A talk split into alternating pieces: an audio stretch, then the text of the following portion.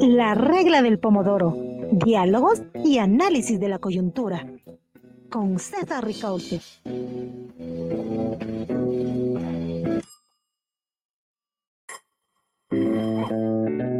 La regla del pomodoro. Diálogos y análisis de la coyuntura. Con César Ricaute.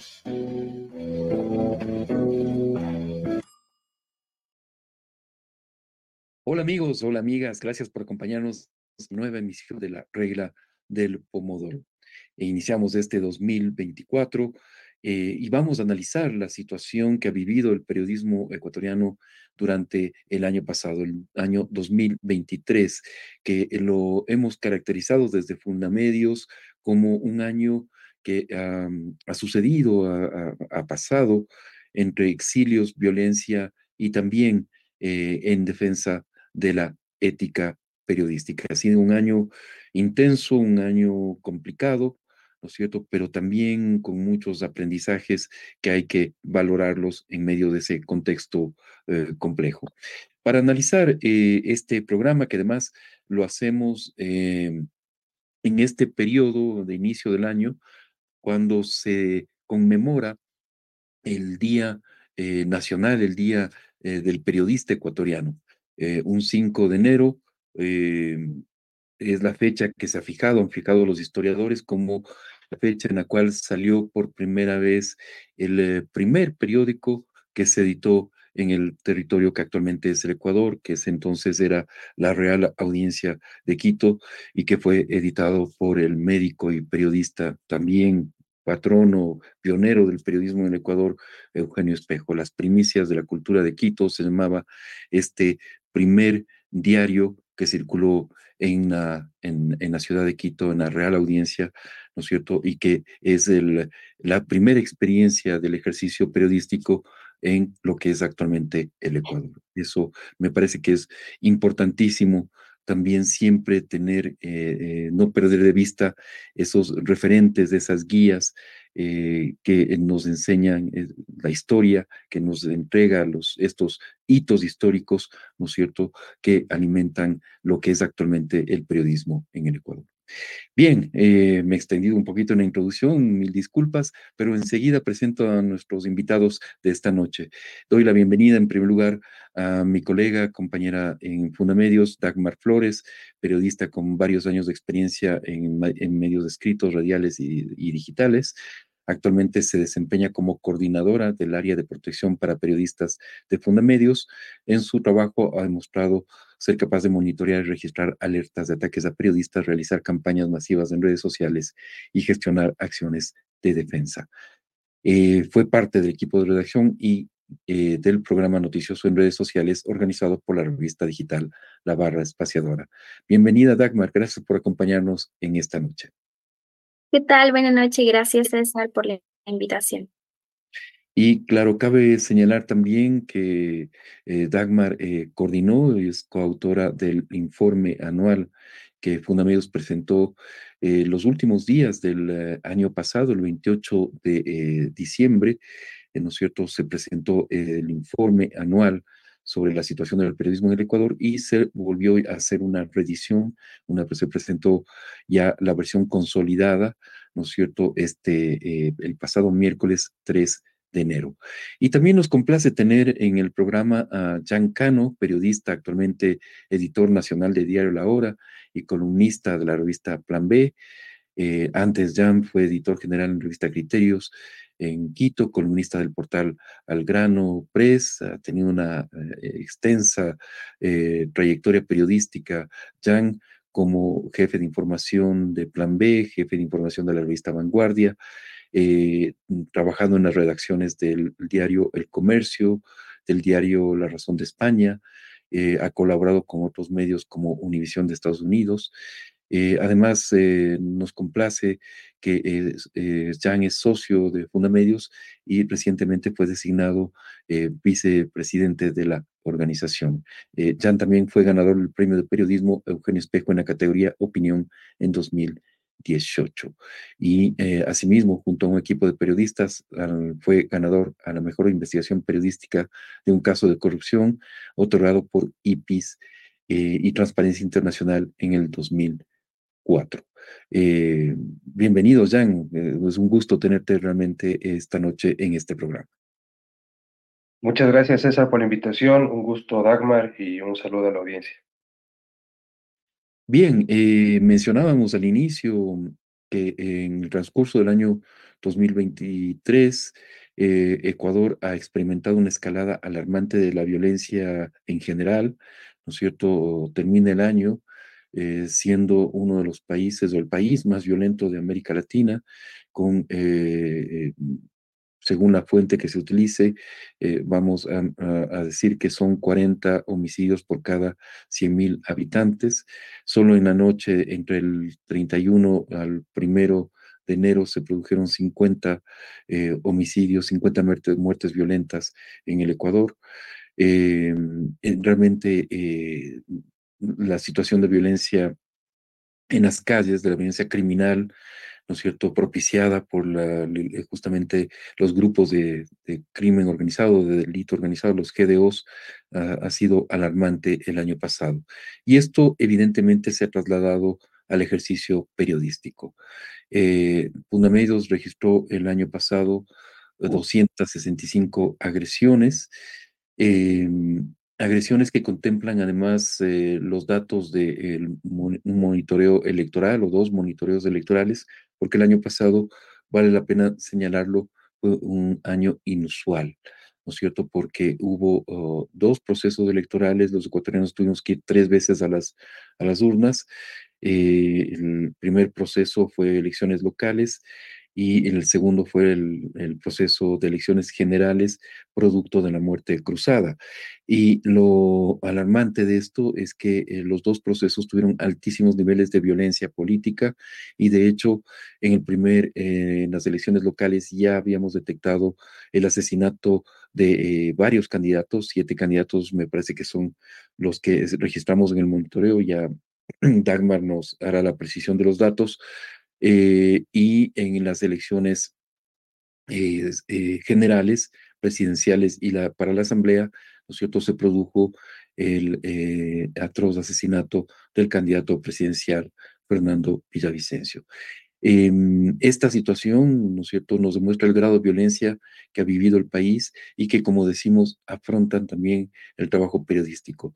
294 em, periodistas han sido víctimas el año pasado de agresiones, entre esos los casos más graves, y por eso decimos que es un año de exilios, ¿no es cierto? Han sido los nueve periodistas que han debido abandonar el país en algunos casos y en otros ser reubicados dentro del, eh, país, pero que han tenido que abandonar muchas veces sus trabajos, sus familias, su, su vida, ¿no es cierto?, ante las amenazas que eh, eh, establece el crimen organizado. Bien, esos son los datos eh, extraídos del, informe. Ahora, preguntamos a nuestros invitados, em, esta situación que reflejan los, los, números, ¿no es cierto?, de agresiones, que, ojo, vale la pena mencionar, no, no es el récord histórico, no es el número más alto de agresiones, ¿no es cierto? Pero lo que em, impacta de las, de las cifras del año pasado es la gravedad, es que eh, en el Ecuador se comencemos a vivir casi normalizar situaciones eh, que antes no las teníamos como el exilio. Em, Dagmar, comienzo por usted. bueno, que en la elaboración del informe, ¿qué era lo que más le sorprendió? ¿Qué fue lo que encontró qué es lo que eh, estas cifras, en definitiva, ¿no es cierto?, están reflejando, están retratando, qué, qué, mm, qué nos están diciendo. Bueno, eh, César ya ha dado una introducción bastante amplia sobre lo que dice nuestro informe de Fundamedios. Eh, 265 agresiones este año y aunque no es una cifra eh, bastante alta en comparación al 2022, que fueron 356 agresiones, tomando en cuenta que el 2022 fue, se dio un paro nacional. Lo que sí podemos resaltar es que es una cifra que todavía sigue siendo bastante alta en comparación al promedio histórico anual de Fundamedios que ha reportado en estos últimos 15 años. Em, entonces vemos también que el gobierno de Guillermo Lazo, y eso es algo que también hacemos un, análisis en el informe y quisiera resaltarlo, y sabemos todos duró dos años y medio, cerca de dos años y medio, pero en esos dos años y medio acumuló 733 agresiones y eso es cerca, muy cerca, solo con 29 agresiones menos, del gobierno de, de Lenin Moreno, que duró cuatro años. Es decir, fueron eh, dos años y medio de gobierno muy violentos, muy agresivos, y en donde también hemos registrado un alza de violencia, no solo a nivel del, periodismo, sino también eh, a nivel social, ¿no? Y es lo que hemos registrado. Em, algo que también es importante resaltar es el papel que tiene el crimen organizado este año en especial. Eh, el año pasado nosotros como Fundamedios ya veníamos alertando sobre este problema, ya decíamos que era eh, que, que, el blanco del crimen era el, el, periodismo, o uno de los blancos era el periodismo, pero este año vemos un incremento de 240% de agresiones del crimen organizado en relación al año 2022 y un incremento de 870% en relación al año 2020, lo que significa que es, es, un, es, es un, una cifra sustancial de este actor. Este año registramos 68 agresiones. Eh, perpetradas por el crimen organizado. Y eh, fueron de estas 68, 53 se dieron contra periodistas, medios de comunicación y otros trabajadores también. Eh, es decir, es, es, una, una, cifra bastante grave que lo que significa es que el crimen empezó a colarse en las redacciones, fue uno de esos agresores que dejó con miedo, con mucha angustia y con autocensura, que es un, son, varios casos los que hemos registrado de medios que tuvieron que autocensurarse, que dejar sus líneas editoriales atrás de, no sé, de Crónica Roja, por ejemplo, porque eran vistos como eh, muchas veces las bandas o los GDO eh, intentaban incriminar a los periodistas al ser no sé, de una banda en específico o de otra banda, a, porque estaban cubriendo un hecho, ¿no? Entonces también ahí vemos un, un, un, modus operandi. Hay que recordar que uno de los casos como más importantes eh, se dio a principios de este año, que fue estos atentados con un USB explosivo que llegó a varios medios de comunicación. Y ahí todavía estamos muy preocupados, muy preocupados sobre la situación de, del periodismo, pero no no pensamos que iba a llegar a los niveles en los que tenemos, ¿no? El primer periodista, o la primera periodista, mejor dicho, que sale de, del país por amenazas de muerte, se da en marzo de ese año, es decir, menos de, de, de un mes de este caso de los USB explosivos. Entonces ahí también vemos cómo, cómo gradualmente eh, todo esto iba sucediendo, pero también bajo una inoperancia del Estado, ¿no? Una inoperancia del gobierno nadie se, ni siquiera hubo palabras de solidaridad ante todos estos casos de periodistas que iban saliendo y que desde Fundamedios, desde varias organizaciones, eh, denunciamos. Y fue tan grave que incluso eh, ante esta audiencia de la CIDH a la que Fundamedios también asistió y varios periodistas asistieron y, y, y, reflejaron toda la situación, los delegados del Estado tuvieron que pedir disculpas por todo lo que había sucedido y por todo lo que habían pasado los periodistas. Y a mí me parece eso una muestra de la gravedad de la situación y de toda la inoperancia, como digo, de, de, del gobierno de Guillermo Lazo, que después de todo se, se, mostró al principio como un gobierno abierto hacia los derechos y en defensa incluso de la libertad de expresión, pero como vimos eh, tras las reformas de la Ley Orgánica de Comunicación, hubo mucha demora en la aprobación del reglamento y una vez que se aprobó, muchas flores también que se, que se mandaron a ellos mismos, ¿no? Como gobierno, eh, pero sin ninguna prioridad hacia el, trabajo y la protección de periodistas que era tan necesaria. Entonces, eh, aunque podemos ver que el gobierno no fue el principal agresor, como lo vimos en, en, la década pasada de, del gobierno de Rafael Correa, sí vimos también que hubo una responsabilidad por omisión. Entonces, yo creo que es un dato muy importante lo que se refleja en el informe y es esta, eh, el gobierno de Guillermo Lazo se llama y la libertad de expresión nuestro capítulo. Entonces, eh, creo que es, yo, yo lo resalto bastante. Claro que sí, es un, un, un balance absolutamente necesario de hacerlo. Y ahí eh, eh, se extrajo, por ejemplo, que el promedio de agresiones al año de histórico, ¿no es cierto? De, está en torno a los 240 casos, si no estoy mal, 240 agresiones. 241. en el gobierno de Guillermo Lazo se superó eh, esos, esos datos. Eh, todos los años de su gobierno se superaron ese, ese promedio. Eh, Jan, eh, esto, estas, estos datos, ¿no es cierto?, tienen una, un correlato, una, una, relación directa a lo que sucede diariamente en las redacciones. Tú estás todo el tiempo en contacto con los periodistas de diversas redacciones de Diario La Hora en, el país y, cuéntanos un poco qué es lo que es, o sea, estos datos son, reflejan es la situación que, que se está viviendo eh, en, en, las ciudades del país, en el periodismo ecuatoriano, en, en, esas zonas en las cuales cada vez es más difícil eh, para el periodista ejercer su, su, oficio?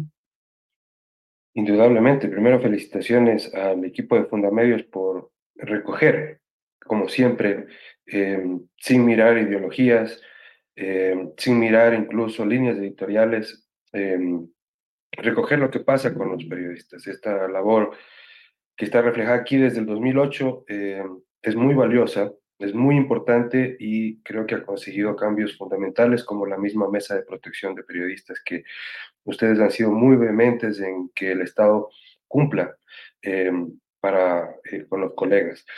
Y es verdad, a mí hay varias cosas que me impresionan de este informe de 50 páginas que, que yo creo que ojalá para el próximo año no tengamos algo similar. Primero es este, este incremento de 800% desde el 2020 de las agresiones, ¿no? El 215% en comparación con el 2022. Y, y luego, em, como tú bien dices, hay una repercusión muy dura en las redacciones de los medios, en los equipos periodísticos. De hecho, el mismo informe, eh, yo creo que recoge bastante bien, es la cantidad de agresiones por provincias. Entonces, aquí está, prácticamente el país está pintado por agresiones. Es decir, sí, hay provincias que en las que tienen uno, por ejemplo, Azuay o Napo, pero hay Pichincha 41, Manabí, Santo Domingo de los Hachi, las Esmeraldas, los ríos Esmeraldas, Santo Domingo, esta especie de corredor junto con Guayas, y Pichincha que está pegado, son las, Manabí, son las provincias más atacadas por el crimen organizado y coincide con el ataque a la prensa. Es obvio, es decir, los periodistas tienen que cuidarse mucho, eh, tienen que jugar mucho con la ética que ahora estamos discutiéndola entre colegas prácticamente a diario, ¿no? Em, y, y, darse cuenta de que ninguna nota periodística vale la pena como para exponer la vida. alguna vez, incluso en alguna conversación contigo, César, sobre la situación, por ejemplo, en Nicaragua, ¿no? Eh, lo que ha aprendido la, la, organización y lo que ha reflejado también es que no se necesitan, no se requieren periodistas kamikazes, lo que se necesita es resistencia, ser muy inteligentes al tratar em, asuntos del crimen organizado, asuntos de corrupción en el sector público, sector privado, em, y, y, resistir, ¿no? Entonces, em, pero esto tiene una directa repercusión a la, a la información que están recibiendo el, el, público, las audiencias, las distintas audiencias, lectores, espectadores y demás. Em, porque finalmente el periodista, digamos, en su búsqueda de la verdad, va a tratar de siempre reflejar los hechos, la, la verdad, justamente. Entonces, al tener un riesgo bajo ¿no? Eh, en su vida, en su familia eventualmente, pues obviamente va a tener que tomar ciertas consideraciones de protección a la vida. Y eso es lo que limita el ejercicio periodístico. Es decir, eh, ver formas en las que pueda abordar ciertas eh, realidades. Por ejemplo, mira lo que pasó en Esmeraldas, ¿no? El viernes pasado. El viernes pasado hubo el asesinato de cinco personas Em, por un grupo delincuencial en una especie de ajuste de cuentas y fueron tan organizadas estas personas que em, quemaron automóviles en la ciudad, justamente para distraer a la policía, para que ellos no ser capturados. Es decir, reflejar eso em, vi algunos videos en vivo em, de los colegas eh, esmeraldeños. Van en sus motos, con sus teléfonos, em, relatando un poco el ambiente en la ciudad, ¿no es cierto? La policía, hacen entrevistas a los, a los oficiales a cargo de las investigaciones o de los operativos rápidos. Y, y es em, muy esperanzador ver que pese a que existe crueldad incluso en, entre estos delincuentes, los periodistas están ahí en la calle, informando, buscando, dando tranquilidad, dando sugerencias incluso cómo moverse, por dónde no ir. Em, se la juegan también, ¿no? Mm. Y, y, y, para mí ver, digamos, la cobertura de colegas del diario y también colegas de otros medios en Esmeraldas, pues realmente es, eh, es una muestra, es un ejemplo de, de ética, ¿no? De querer el oficio, de querer el, eh, el, el hacer lo correcto por uno mismo y el hacer lo correcto para la audiencia, porque en el periodismo hay dos lados. Uno es el personal y el otro es el que la audiencia o el público exige. y, y, el viernes, em, muchos de los colegas que están en Esmeraldas lo cumplieron, lo cumplieron como podían. Y eso es absolutamente destacable. Claro que sí. Esa voluntad de seguir informando, incluso en situaciones muy complicadas, la hemos visto, como bien señalas tú, uh, Jan, en Esmeraldas, lo hemos visto en el norte de Manabí, en Durán, que es una zona realmente dificilísima, ¿no es cierto? Es, una de las zonas más violentas del, del país, eh, lo cual ya es decir muchísimo. ¿No es cierto? Y ahí eh, eh, hay periodistas que están dispuestos a seguir informando, eh, evidentemente bajo condiciones de alto riesgo. Dagmar, una de las, quisiera que habláramos en este momento justamente de la situación de exilio de, los, de los periodistas, una situación que lamentablemente pensamos, estamos viendo en realidad, no solamente lo pensamos, sino que lo estamos viendo, eh, va a ser imparable, ¿no? Esto, eh, lamentablemente, vamos a tener periodistas, más periodistas reubicados. En el 2023 fueron nueve, ¿no es cierto? Y mm, cada historia es realmente muy, eh, no sé si llamarla dramática, pero tiene unas connotaciones humanas muy complejas, ¿no? Sí, así es, César. Em, los periodistas han, han tenido que, que dejar todo, dejar todo lo que conocían, dejar a sus familias, dejar a sus seres queridos, porque estaban haciendo lo que habían aprendido a hacer, lo que les apasionaba, y, y solo por eso, por ejercer el periodismo, habían sido amenazados, y todos ellos amenazas muy graves contra su integridad, contra su vida. Eh, y bueno, ya, ya les decía, eh, son nueve periodistas que tuvieron que exiliarse en el año 2023. La primera, en una, periodista muy reconocida, Carol Noroña, del medio digital, Checa, que realizaba coberturas de las crisis carcelarias y todo lo que hacía el crimen organizado. Eh, y ella recibe una, su, una advertencia de que intentaban asesinar a través de su fuente. Y eso me parece también eh, muy fuerte, ¿no? Como, como, como, como uno recibe, o sea, solo imaginarse cómo uno recibe una llamada telefónica de alguien que, que, le estaba dando información y que en este caso era una información que, que la ponía muy, muy en riesgo. Ella luego comentó que se trataban también de imágenes, videos que habían hecho de ella y de su familia. Em, y con ese caso también, de alguna forma, se deja claro esta, este apoyo, ¿no? Este apoyo solidario que hubo desde el mismo medio de comunicación y que logró sacarla a ella em, de, de forma inmediata, porque eso también es algo que, que no sé si, si, si las demás personas lo conocen, pero son, son cosas que tienes que, que, empiezan y, y, que deben responderse de forma urgente, o sea, no, no pueden pasar horas, no pueden pasar días, porque si no, la, la vida del periodista está mucho más en riesgo. Y con ella, solo dos semanas después tuvimos el siguiente caso eh, que lo informó de la Fundación Periodistas Sin Cadenas, em, de un periodista que incluso no, no quiso decir su nombre porque todo eso ponía en riesgo, venía de una zona muy violenta.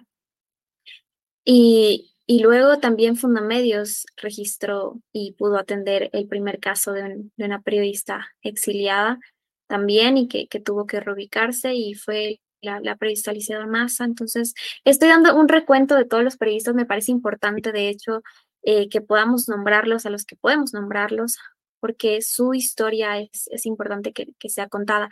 Y algo que a mí me, me, me dejó muy impactada en todo este proceso de, de reubicación, de decir a los periodistas, eh, y darles ese consejo y los periodistas decir, sí, yo ya no tengo más opción, para mí es la única opción que tengo es salir y eso es muy impactante.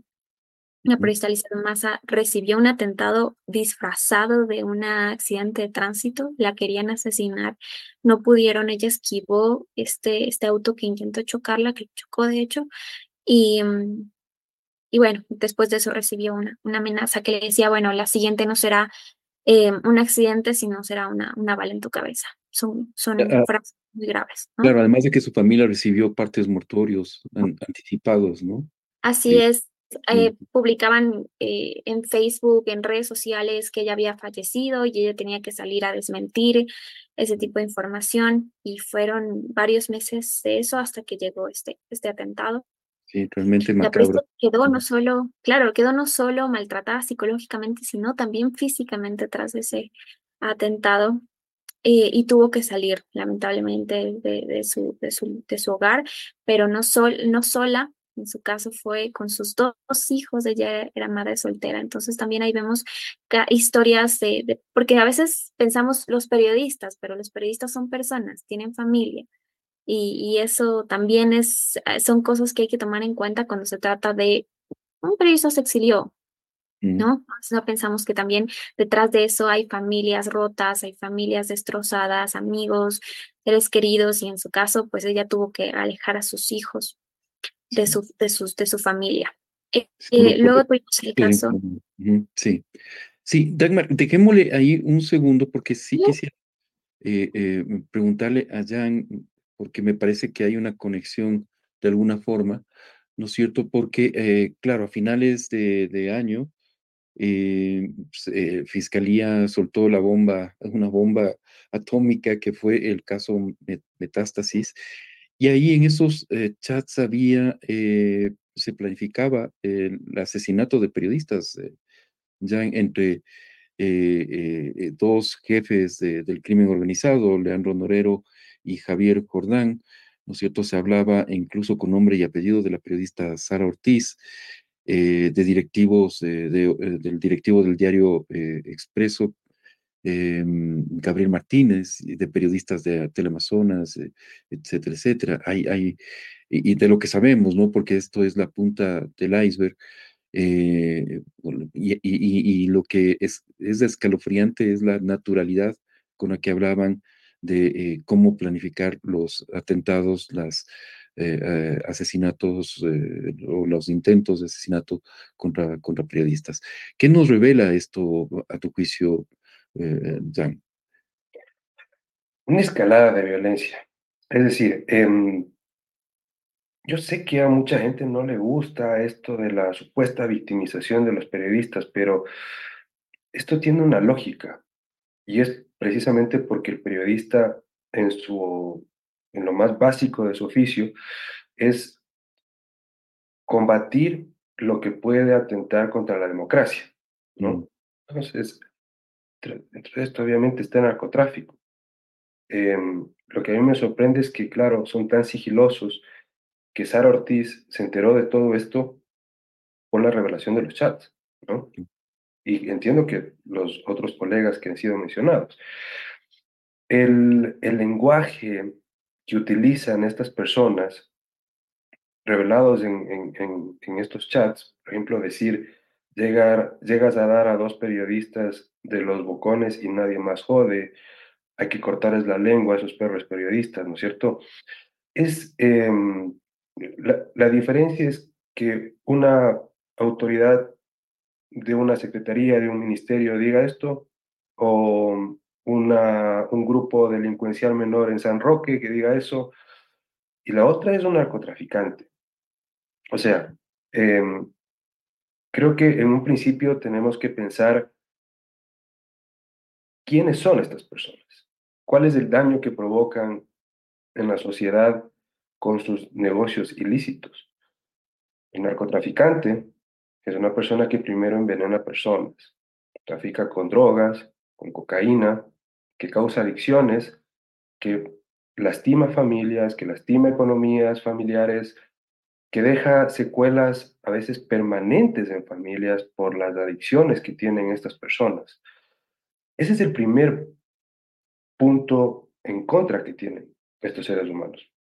El siguiente es la corrupción, la violencia, ¿no? Porque para ejercer su negocio ilícito tienen que abrirse campo. Entonces tienen que retirar a la policía, tienen que retirar a los militares, tienen que retirar los controles, jueces, y por eso es lo que vemos entonces, lo que vemos, lo, que, lo, lo que refleja esto es que estas personas tenían todos los recursos a su mano eh, para, y disponibles a su mano para no solamente envenenar gente en el país y fuera del país, sino también para corromper en el sector público y obviamente en el sector privado, porque los abogados son abogados de libre ejercicio, entonces son privados, ¿no?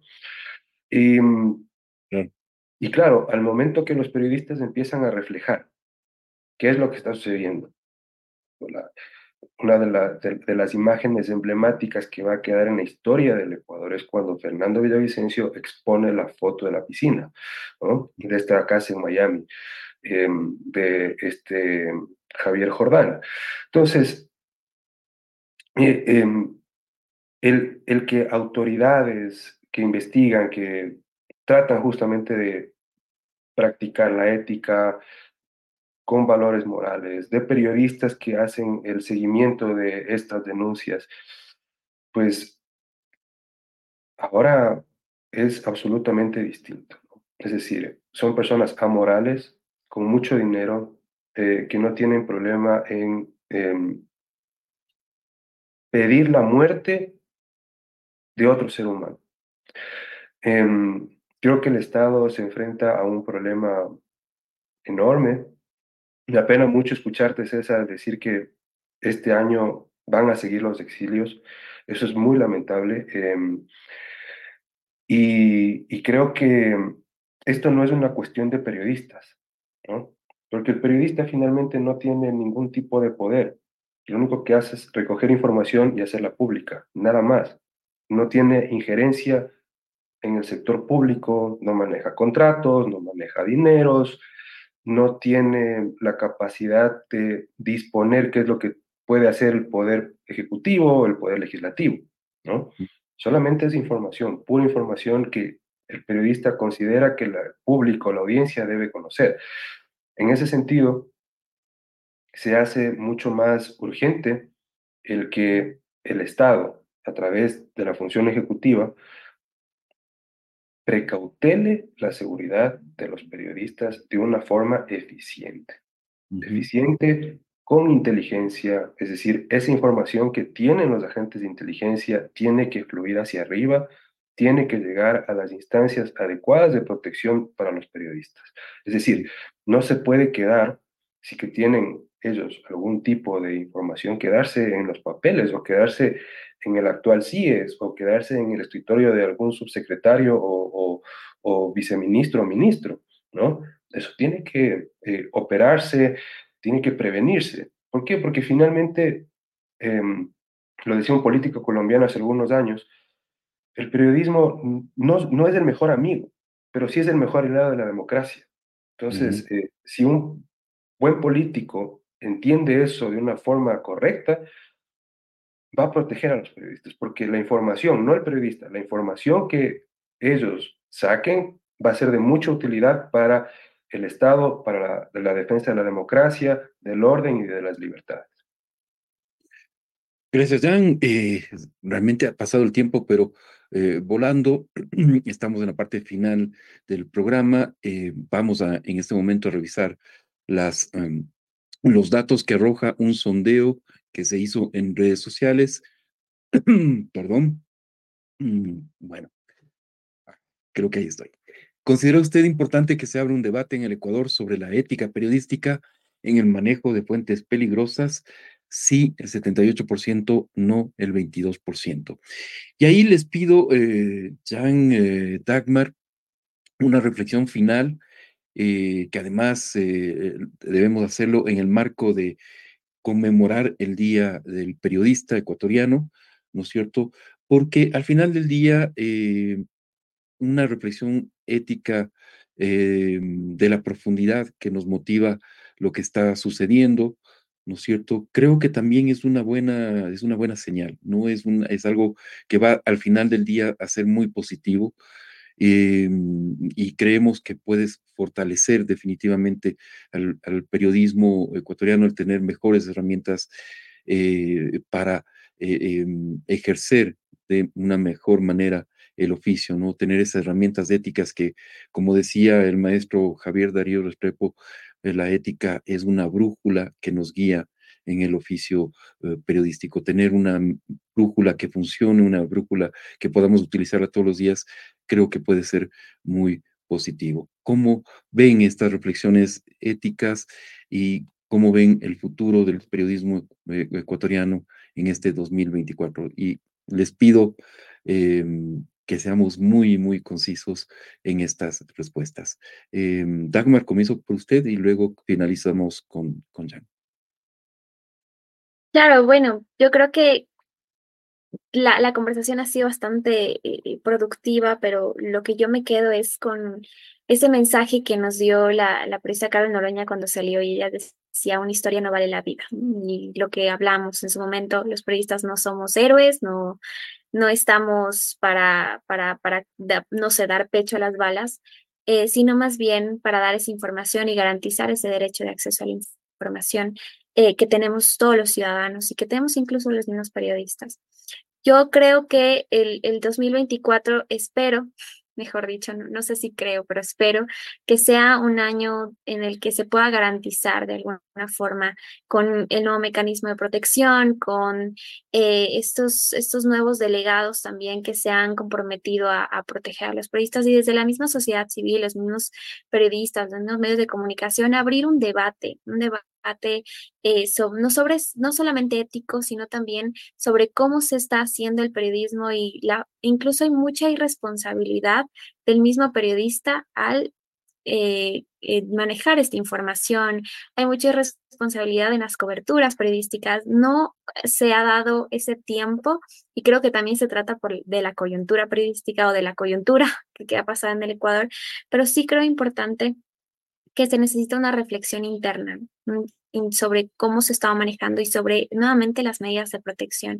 Cuando yo he hablado con periodistas en, los talleres que, que hemos podido dar desde Fundamedio, sí vemos una em, falta de, conciencia sobre lo que se necesita eh, cuando uno es periodista, ya el hecho de ser periodista te pone en riesgo. Entonces es importante que haya una reflexión interna y también que esto, todo lo que ha sucedido en el 2023 nos deje una lección muy importante, no, no solamente sobre ética, sino también sobre la necesidad de una protección eh, y de un Estado garantista de derechos, que es lo más importante. Eh, muchísimas gracias, eh, Dagmar. Jan, y justamente, en, y tú habrás también constatado esto cuando uno habla con con estudiantes de periodismo, con jóvenes periodistas eh, eh, en, provincias, en muchas zonas del país, como que cunde una desazón, una cierta eh, idea de que el periodismo, sea, ha marcado, el, el, discurso estigmatizante ha marcado mucho de, los, de las creencias que tienen los mismos periodistas acerca del, oficio, ¿no? Aquello de la prensa corrupta, mediocre, etcétera, etcétera, como que ha permeado. Em, ¿cómo, ¿Cómo dar la vuelta a eso? ¿Cómo volver, ¿no es cierto?, a pensar en los valores esenciales, eh, valores que son profundamente humanos eh, y profundamente éticos que guían el ejercicio periodístico, que deben guiar siempre el ejercicio periodístico. Bueno, creo que mm, para este 2024 creo que son importantes cuatro cosas. La primera es una muestra declarativa y de hechos del presidente Novoa acerca de la protección de periodistas. Mm.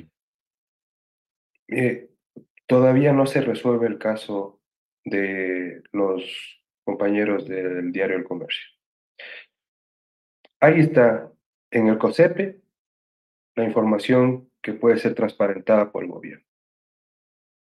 Puede hacerlo. El presidente Novoa puede dar una muestra de buena fe y de respaldo al periodismo revelando los archivos clasificados. Además, fortaleciendo el Consejo de Comunicación y preocupándose de este tipo de cosas para que su propio gobierno no aparezca en las estadísticas de Fundamedios en los próximos años.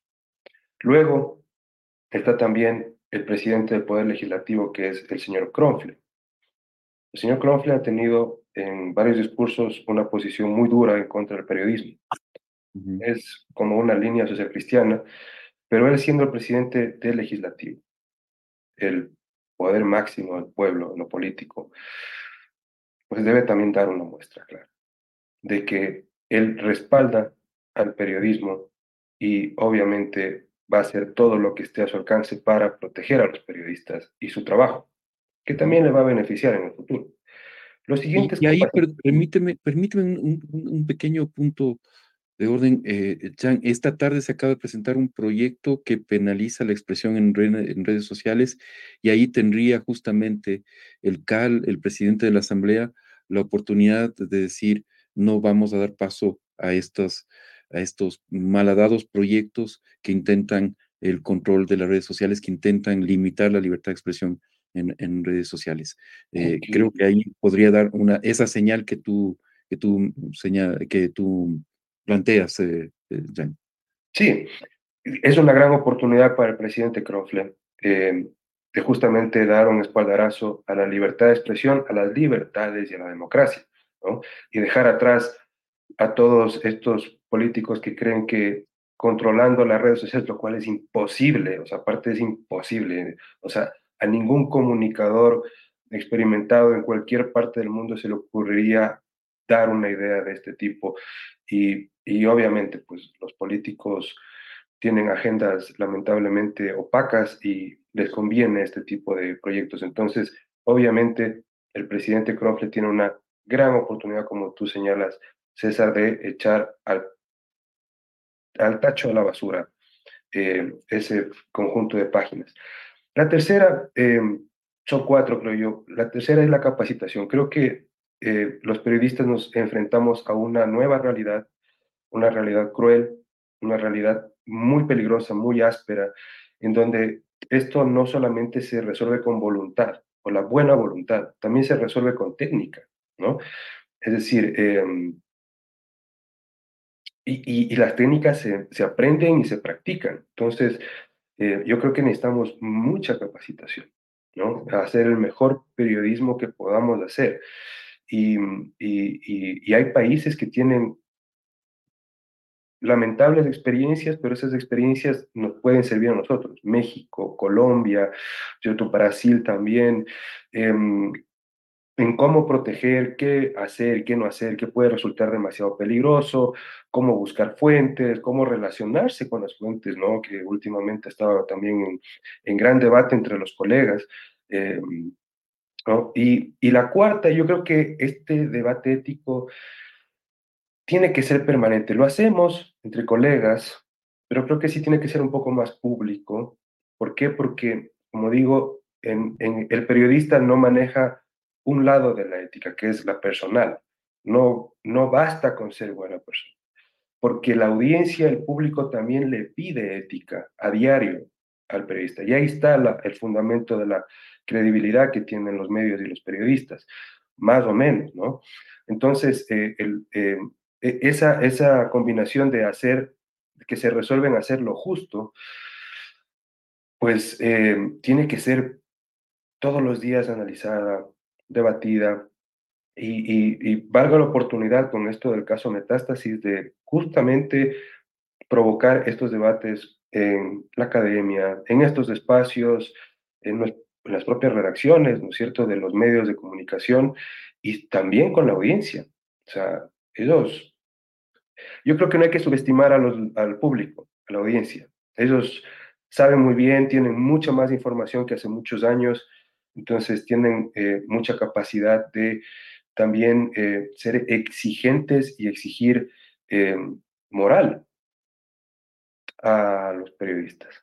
Actitud moral de la búsqueda de verdad, la defensa de las libertades y la democracia. Puede ser muy repetitivo, pero ese tipo de conceptos ahora son básicos, básicos. Tenemos que reapropiarnos de eso, de, de qué es ser libre, qué es defender la democracia, qué es defender el Estado, ir en contra de, quienes atenten contra la vida diaria de los ecuatorianos. Muchísimas gracias, eh, Jan. Eh, gracias, Dagmar. Realmente ha sido un gusto eh, compartir este espacio con ustedes.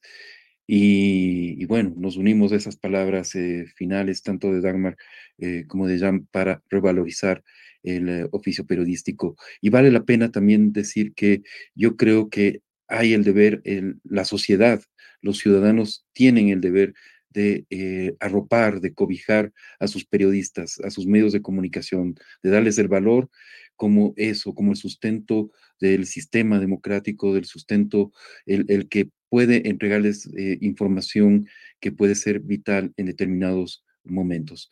Así que eh, un feliz día a todos los periodistas ecuatorianos, que vengan mm, días mucho mejores, eh, momentos mucho mejores y que eh, todos trabajemos juntos por mejorar las condiciones para el ejercicio profesional de este oficio. Un fuerte abrazo para cada uno de ustedes. Gracias, Jan, Dagmar. Un fuerte abrazo a la distancia y a cada uno de ustedes que nos acompañan en este espacio también eh, mandarles un abrazo. Recuerden que eh, este espacio eh, se vuelve o se retransmite por Telesucesos, Canal 29, los martes a las 6 de la tarde. Martes 6 de la tarde por perdón, martes 6 y 30 de la tarde, 6 y 30 de la tarde. Gracias por la corrección. Martes 6 y 30 de la tarde por Telesucesos. Un fuerte abrazo. Muchas gracias. Muchas gracias.